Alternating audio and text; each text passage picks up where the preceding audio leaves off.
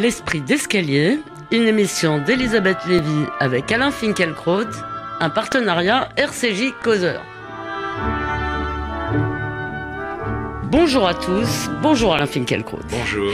George Orwell, qui combattit dans le camp républicain, a perdu en Catalogne pas mal de ses illusions politiques. On dirait que les médias français y ont plutôt retrempé les leurs. Il soufflait cette semaine sur nos écrans un petit vent de printemps des peuples. Les éléments de langage de l'indépendantisme catalan avaient fini par avoir force de vérité. La petite Catalogne, toujours auréolée de son combat contre le franquisme, résistait à la volonté de normalisation d'un État espagnol encore marqué par l'ombre du fascisme, gouverné de surcroît par un type de droite. À l'ère des droits illimités qui contesterait celui d'un peuple à disposer de lui-même, ajouter des images de violences policières diffusées en boucle et commentées comme si on avait tiré sur la foule, et on obtient un récit binaire qui rend difficilement compte d'un affrontement complexe entre deux sentiments nationaux, donc deux légitimités. Vous nous direz, Alain cher Alain si votre amour des petites nations vous conduit à défendre celles qui pourraient s'autoproclamer cette semaine, mais je suis sûr que vous n'avez pas découvert hier l'existence dans toute l'Espagne et jusque dans la Catalogne elle-même d'une d'une majorité ou d'une moitié du pays, en tout cas jusque-là silencieuse, prête à défendre l'unité de son vieux pays et euh, de la Catalogne. Grâce à l'un de ces tours et détours dont vous avez le secret, nous parlerons également de féminisme et de la grande bataille de l'écriture inclusive. Mais pour commencer, un petit mot sur les insoumis de Jean-Luc Mélenchon que Manuel Valls qualifie d'islamo-gauchiste qui ne leur plaît pas. Alors, Alors Manuel Valls est en effet la bête noire des quartiers que la langue médiatique a décidé d'appeler populaires, alors même que la fraction autochtone du peuple, ne s'y sentant plus chez elle, a dû les quitter de guerre là, c'est la mort dans l'âme.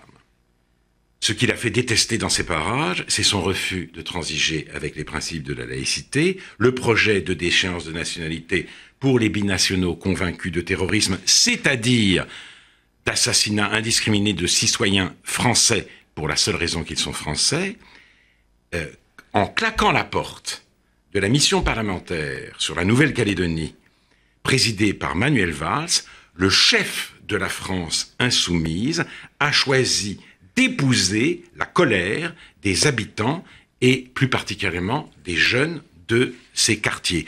Votre tête de Turc est pour moi aussi l'homme à abattre, leur signifie-t-il. Vous avez raison de le juger raciste, car il défend une conception ethnique de la nation, ose affirmer Mélenchon dans sa lettre de démission, alors même que c'est au nom du métissage, la valeur suprême de la gauche de gauche, que l'ancien Premier ministre, visitant un marché d'Evry, euh, a souhaité qu'il y ait un peu plus de blancos. Et alors, quelle est la, quelle est la preuve de cette infamie euh, de Manuel Valls qui est fréquemment annoncée Et, Jean-Luc Mélenchon, il a, il a la preuve. Jean-Luc Mélenchon comble cet électorat potentiel quand il parle de la proximité de Manuel Valls avec l'extrême droite israélienne. D'où vient cette mauvaise réputation? Je réponds à votre question. Sinon, des mots prononcés sur Radio Judaïka à Strasbourg le 17 juin 2011. Par ma femme, je suis lié de manière éternelle à la communauté juive et à Israël quand même. Mots qui ont valu à son auteur le surnom de Monsieur Valls quand même dans les milieux soraliens l'empilement des clientèles, ou si l'on préfère un lexique plus épique, la convergence des luttes, tel est l'objectif poursuivi par la France insoumise, aux employés du service public mobilisés contre la réforme du Code du travail, qui pourtant, comme l'a observé Hervé Algararondo dans Causeur, ne les concerne pas, Mélenchon et les siens, rêve que s'agrège la jeunesse lycéenne aussi bien qu'estudiantine, quand le gouvernement sera forcé d'agir pour désengorger les universités et brandira le chiffon rouge de la sélection, et que s'agrège enfin cette partie de la population qui juge stigmatisante les lois de la République et qui nique les juifs à longueur de journée. Toute honte bue, la France insoumise accueille à bras ouverts les idées et les comportements qu'une gauche digne de ce nom devrait combattre. Oui, vous je, voudrais juste ajouter, euh, insister peut-être sur l'obsession israélienne. Vous m'avez fait, vous avez attiré mon attention sur un propos tenu sur euh, France Culture par un député de la France Insoumise, Hugo Bernalicis, Euh, il a dit Je ne dis pas de Manuel Valls qu'il est pagano ou judéo-fasciste en raison de ses amitiés avec quelques responsables de l'extrême droite au sein du gouvernement israélien, donc qu'ils ne disent pas. Il ne le dit pas. Donc il le dit, bien sûr, c'est la prétérition. Mais, mais, allez, euh, sur RTL, Alexis Corbière m'a aussi parlé de l'extrême droite israélienne, donc il y a une obsession israélienne bien qui, sûr. Flatte, qui flatte, si vous voulez, dans le, dans le tas de sentiments des, des quartiers. Euh, il flatte particulièrement celui-là. Il flatte celui-là, ce qui veut dire que ce parti est devenu aussi dangereux, aussi inquiétant que l'était le Front National sous la direction de Jean-Marie Le Pen. Celui-ci était le porte-parole intermittent d'un antisémitisme en chute libre. Jean-Luc Mélenchon offre l'asile politique à un antisémitisme et à un communautarisme en plein essor. J'espère que la classe politique euh, euh, ne laissera pas Manuel Valls seul face à cette ignominie. C'est même l'occasion jamais pour les socialistes de montrer qu'une autre gauche est non seulement possible mais nécessaire, et pour la République en marche de sortir des ambiguïtés du candidat Macron pendant toute la campagne présidentielle. Bien sûr, euh, le genre de propos que vous avez tenu euh, serait balayé par les insoumis qui, qui balayent tout propos qui leur déplaît en disant vous parlez comme l'extrême droite. Donc je vous dis d'avance euh, ce qui accueillera votre analyse, mais passons à la Catalogne, ou peut-être euh, vous allez vous refaire en quelque sorte une virginité de gauche, cher Alain. De grandes manifestations ont eu lieu hier et aujourd'hui avec le mot d'ordre Parlons-nous. Euh, le chef de l'exécutif de Barcelone pourrait proclamer l'indépendance au début de cette semaine et le Premier ministre, Mariano Rajoy, menace de suspendre l'autonomie catalane comme la Constitution l'y autorise. Alors Alain Finkielkraut, les nombreux défenseurs de la cause catalane font remarquer que les Catalans constituent un peuple. Est-ce que euh, vous êtes favorable à l'essor de cette petite nation À son indépendance À son indépendance. À son indépendance, absolument pas. Ah ben voilà, en voilà une autre. Alors vous allez m'expliquer, cher Alain, pourquoi euh, on devait euh, encourager la, la Croatie à sortir de la Yougoslavie, mais que la Crimée devrait rester dans l'Ukraine et la Catalogne dans l'Espagne. Je ne parle pas de la Crimée. L'Espagne est un des plus vieux États-nations d'Europe. Né au lendemain de la Première Guerre mondiale, la Yougoslavie est une fédération de nations qui avait appartenu à des ères de civilisations différentes et qui pouvait d'autant moins survivre au communisme que sous l'impulsion de, de votre grand ami Slobodan Milosevic, elle tendait à devenir une Serboslavie les Slovènes puis les Croates ont voulu secouer le joug. Je me demande bien quel joug pèse aujourd'hui sur la Catalogne. Ce peuple a son parlement, son gouvernement, euh, sa propre politique éducative. La langue catalane n'est pas seulement reconnue, elle règne sans partage. Dans les écoles, l'espagnol est une deuxième langue à l'égal du français et de l'anglais. Les journaux espagnols sont vendus en traduction catalane. Où est l'oppression? Où est le colonialisme? Le seul affront fait par l'Espagne à cette région autonome concerne l'impôt.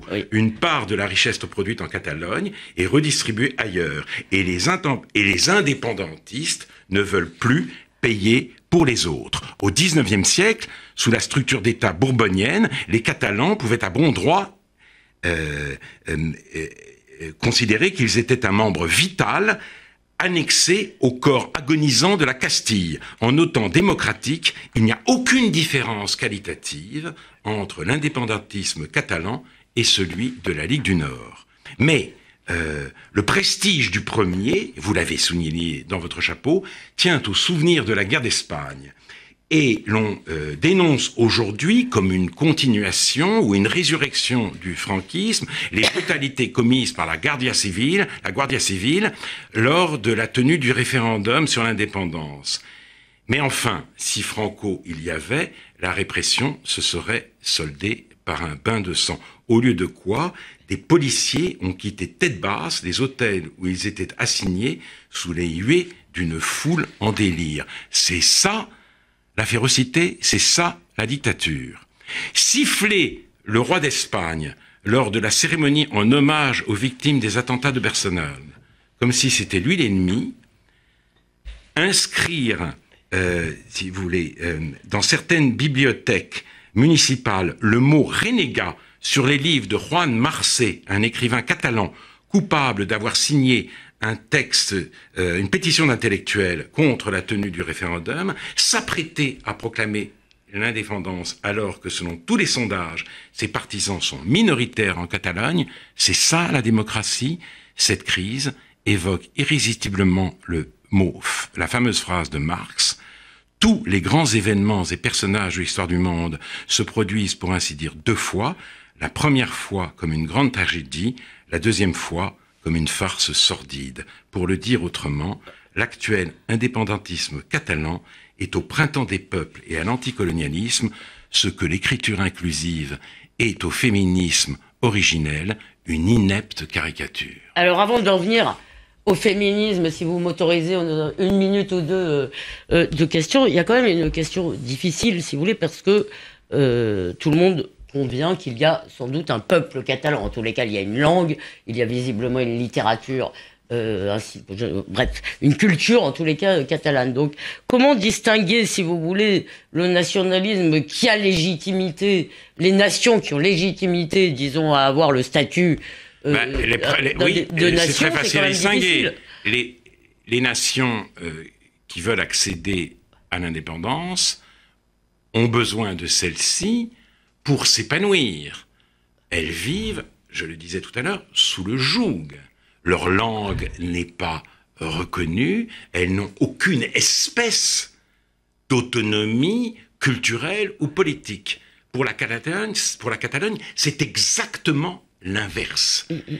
Elles, eh, elles, ont affaire à une démocratie et en plus, eh, elles, elles s'épanouissent, pour le coup, la Catalogne s'épanouit dans un État décentralisé. Et donc, donc si la, si la Yougoslavie de, avait été démocratique, si je veux dire, vous n'auriez pas plaidé, euh, vous auriez ben, pensé que les États de la Yougoslavie devaient absolument rester ensemble, quelles que soient leurs aspirations. Je pense que de toute façon, la, question ne serait pas posée dans les mêmes termes, mais je le disais tout à l'heure, euh, la Slovénie la Croatie et la Serbie appartenaient à des aires de civilisation différentes. L'Europe centrale pour la Slovénie et la Croatie, euh, Europe latine, euh, euh, l'Europe de l'Est, orthodoxe, pour la Serbie. Là, ce n'est pas le cas.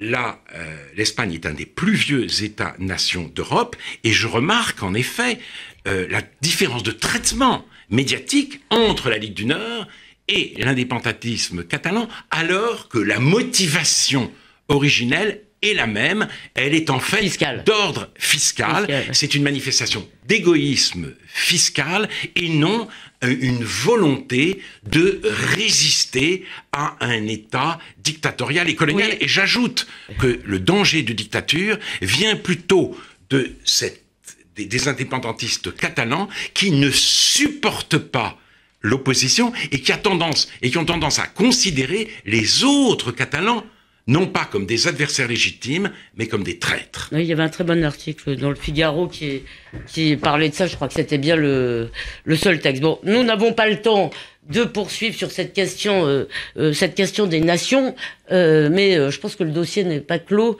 et que le débat n'est pas clos non plus, parce que c'est difficile en fait de savoir.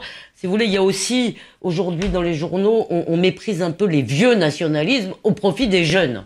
C'est un peu ça qui est en Il y a aussi ça, oui. Ça, c'est Mediapart. Voilà. Mais euh, euh, je vous laisse vous-même reprendre votre comparaison. vous disiez que l'indépendantisme catalan était au printemps des peuples. Ce, ce que, l'écriture inclusive est au féminisme originel, une inepte caricature. Qu'est-ce que l'écriture inclusive? Ben, Cette graphie consiste à inclure le féminin entrecoupé de points euh, dans les noms pour le rendre visible. Alors, je donne un exemple. Grâce aux, agriculteurs.ris.s, aux artisans.e.s et aux commerçants.e.s, la Gaule était un pays riche. Et ça, on le lit dans le manuel Questionner le monde, publié cette année par les éditions Atier à l'usage des élèves du cours élémentaire deuxième année. Et les hommes politiques. Savez-vous si beaucoup d'écoles ont adopté ce manuel Non, mais euh, si déjà. Euh, existe, une maison, existe. Si déjà une maison comme Atier euh, publie un manuel en écriture inclusive, ça ne peut qu'aller progressant, d'autant plus que les, les, hommes politiques, si vous voulez, indiquent le chemin. Jean-Luc Mélenchon a écrit sur Twitter les Marseillais E.S ont déferlé et à l'Assemblée nationale,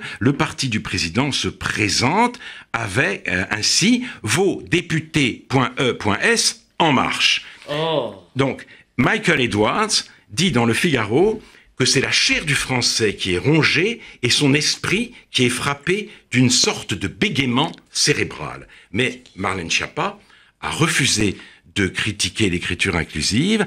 Ce qui compte pour elle, c'est qu'on trouve un moyen, celui-là ou un autre, de mieux représenter le féminin dans la langue. Et que vaut la parole d'un poète anglais académicien français à côté de celle de la pétulante secrétaire d'État à l'égalité des femmes et des hommes? Donc Michael, excusez-moi, pardonnez mon inculture, mais j'allais vous le demander. Donc, Oui, c'est il un est poète anglais français. qui est académicien français. oui. Et voilà. Donc, alors, maintenant, prenons un peu de champ. Il y a à peine 50 ans, les femmes ne s'appartenaient pas. Très rares étaient celles qui faisaient cavalier seul. Comme l'écrit Alice Fernet dans son magnifique roman Les Bourgeois, leur vie était dévolue à fabriquer des vies. Elles passaient sans transition du monde plein d'interdits d'une jeune fille au monde plein d'obligations d'une épouse. Une vie au service des siens, nourrir, vêtir, soigner, éduquer, lancer dans la liberté et proposer son aide à ceux qu'on a enfantés quand ils enfantent à leur tour, prendre soin d'autrui était chez les bourgeois l'unique mission des femmes qui leur conférait honorabilité et existence. Bourgeois, c'est le nom de la famille dont euh, Alice Fernet retrace l'existence. Ah, c'est leur nom? Oui, c'est leur nom. Ils s'appellent les bourgeois. Donc, une révolution a eu lieu. C'est clair. Les femmes ont aujourd'hui le choix d'épanouir en elles autre chose que la capacité de procréer. Elles ont conquis la maîtrise de la filiation. Elles accèdent à tous les métiers. Elles sont entrées dans la sphère publique. Elles siègent en nombre à l'Assemblée nationale. Elles divorcent quand elles veulent et comme elles veulent. L'avortement est remboursé par la sécurité sociale. Et le chef d'entreprise, s'avisant de pratiquer la discrimination salariale, est passible de la correctionnelle. À cela s'ajoute le fait que le patronyme n'est plus obligatoire et que la procréation médicalement assistée pour toutes est en passe d'institutionnaliser la filiation sans père. Est-il encore sérieux? Euh, quand la disparition de l'homme devient un droit de la femme, de parler d'ordre patriarcale. Mauvaise gagnante, comme il y a de mauvais perdants, celles qui le font veulent cumuler les avantages réels de la liberté et les bénéfices symboliques de l'oppression. Si vous voulez, désespérant en quelque sorte de rencontrer l'ennemi traditionnel en chair et en os, elles vont le débusquer dans la langue. Et pour qu'en français, le masculin ne soit plus jamais utilisé comme la marque du neutre, elles veulent maintenant imposer l'écriture inclusive. Mais- Mais ce combat est bête à pleurer.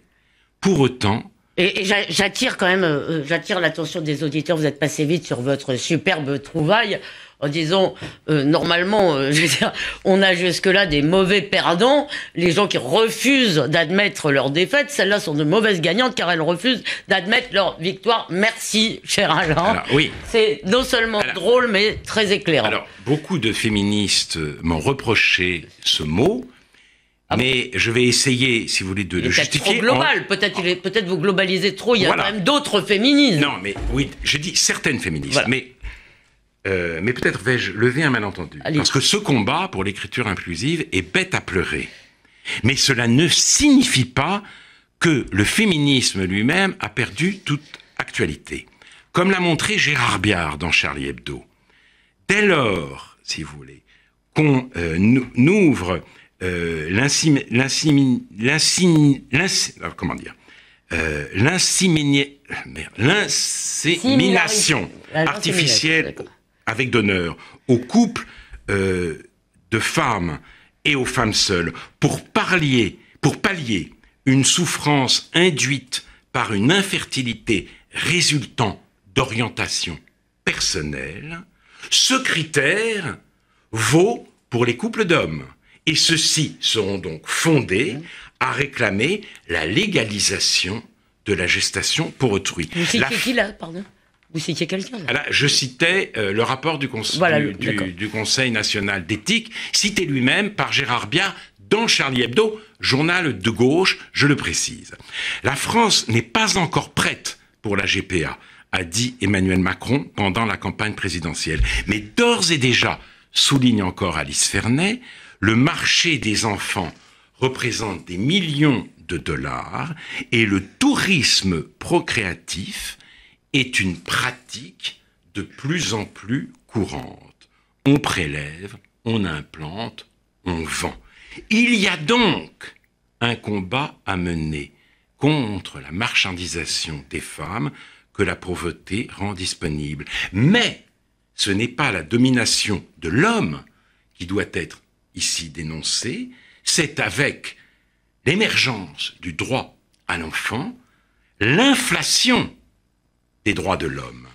Les défenseurs, ceux de l'écriture inclusive, euh, ne sont pas prêts à cet ajustement et ils, elles, ont accueilli par un silence glacial le livre d'Alice Fernet, car elle ose parler avec une certaine antipathie des bourgeois et de leurs épouses. Elle appartient à un tout autre monde, bien sûr, mais elle, elle est une bénéficiaire de la révolution qui a fait des femmes des sujets à part entière, mais elle, elle essaye de se mettre à la place euh, des femmes euh, de sa propre famille, euh, de celles qui ne sont plus. Je, n'ai pas lu, je n'ai pas lu le livre, mais j'invite les auditeurs à écouter l'excellent réplique d'hier où vous aviez invité Alice Fernet. Donc, elle ose parler avec empathie des bourgeois et de leurs épouses, alors qu'à l'âge de l'émancipation finale, elle devrait les haïr. Pas une ligne sur son roman dans Télérama, dans Le Monde, dans Libération, et elle ne figure sur aucune sélection pour les prix littéraires. La littérature. C'est un livre réactionnaire. Voilà. Et la littérature est aujourd'hui plus que jamais placée sous la surveillance de l'idéologie. Et cela ne concerne pas que la France. Nous avons la chance inouïe d'être contemporains de deux génies de la littérature, Milan Kundera et Philippe Roth. Chance inouïe, en effet, parce que les génies, à aucune époque de l'histoire humaine, ne se sont trouvés sous les sabots d'un cheval. Et nous savons, nous savons, de sources sûres, maintenant, plus personne ne peut, ne peut le contester, pas, étant donné l'âge euh, qu'ils ont qu'ils n'obtiendront pas le prix Nobel. Aucun autre écrivain ne peut leur être comparé. Mais ils sont l'un et l'autre considérés comme sexistes ou misogynes. Ils ne sont pas LGBT compatibles. Ils ne sont pas. Et donc, ils échouent lamentablement à l'examen de rectitude politique que, que doit passer désormais tout candidat à l'excellence littéraire. Quelle différence avec Jean-Marie Gustave Leclésio. On dit Gustave aujourd'hui, c'est nouveau, c'était Jean-Marie Leclésio. On disait JMG. On disait JMG et c'est Jean-Marie Gustave Leclésio. Monocorde et sentencieux, il expliquait l'autre jour à la radio qu'avec les migrants, nous sommes revenus au monde de Dickens. Que Michel Houellebecq, dans ah Soumission, fait un contresens sur le message de l'islam. Non. Et qu'il ne faut surtout pas débaptiser les rues et les lycées de nos villes parce que euh, on, euh, on n'en aurait jamais fini avec tous ces généraux qui sont morts dans leur lit après avoir envoyé les braves gens à la mort. Donc on ne doit pas le faire parce qu'il faudrait tout débaptiser. Ben Tel est, si vous voulez, euh, euh, euh, le message de Jean-Marie Gustave Leclésio. Il pourrait peut-être avoir le Nobel une deuxième fois alors. Et, en tout cas, toute l'équipe de France Inter, oh, émue au, buvait, émue aux larmes par la nobélisation de sa propre bêtise, buvait les paroles du grand écrivain. Et face à une telle dérédiction, on n'a pas le choix entre l'optimisme et le pessimisme. Mais on a le droit de rire. Mais entre l'hilarité et le sanglot. Oui, ben, choisissons, cher Alain, l'hilarité. Alors, permettez-moi, puisqu'il nous reste deux minutes, je voudrais revenir sur tout ce que vous avez... Non, pas surtout, on n'aura pas le temps, mais un tout petit peu sur le féminisme. La, PMA, vous parlez de marchandisation de l'homme, mais c'est surtout sa disparition. Non, je parle de la disparition de l'homme et de la marchandisation du corps des femmes, parce que, euh, les, comme le montre Sylviane Agansky, euh, les, ventres seront en location. Oui, ça, et ce ne sera pas n'importe quel ventre. Ça, c'est la GPA, mais là, pour l'instant, dans la PMA, on est plutôt dans la toute-puissance de femmes oui. et l'effacement euh, euh oui. Mais euh, euh, quand même, si vous voulez, euh, je vous ai entendu à France Inter, j'ai été très sensible à ça. Vous avez dit, ce n'est pas parce que les femmes sont nos égales et que c'est un bonheur qu'elles soient nos égales, évidemment, que nous devons cesser de les traiter comme des femmes. J'ai été très étonnée que personne ne proteste et j'avais envie de vous demander est-ce qu'il y a une part de jeu comme ça, de rôle dans, dans, cette idée de traiter les femmes comme des femmes Et est-ce que ça ne vous empêche pas de voir les véritables écarts de salaire, les véritables violences, etc. Les écarts de salaire, je vous l'ai dit, euh, sont aujourd'hui. L'écart de salaire est un délit pénal. Oui. Et si écart de, de, salaire il y a au bout de 10 ans ou de 15 ans de carrière, c'est parce que les femmes, souvent, se mettent en disponibilité, prennent leur mercredi, etc. Elles veulent, à côté de leur carrière, élever leurs enfants. Peut-être les rôles demain deviendront-ils interchangeables Certains le souhaitent. En tout cas, si écart de salaire il y a, ce n'est pas parce que les DRH persécuteraient les femmes. 82% de, de, des DRH, d'ailleurs, sont, euh, sont des femmes. Et pour le reste... comme des femmes, alors pour, pour le reste, euh, traités comme des femmes, mais oui, euh, moi j'ai écrit le nouveau désordre amoureux avec Pascal Bruckner, parce que nous étions l'un et l'autre émerveillés par la différence des sexes et que l'idée d'une fusion totale euh, nous, nous, nous, ne nous paraissait pas rendre justice à cet émerveillement.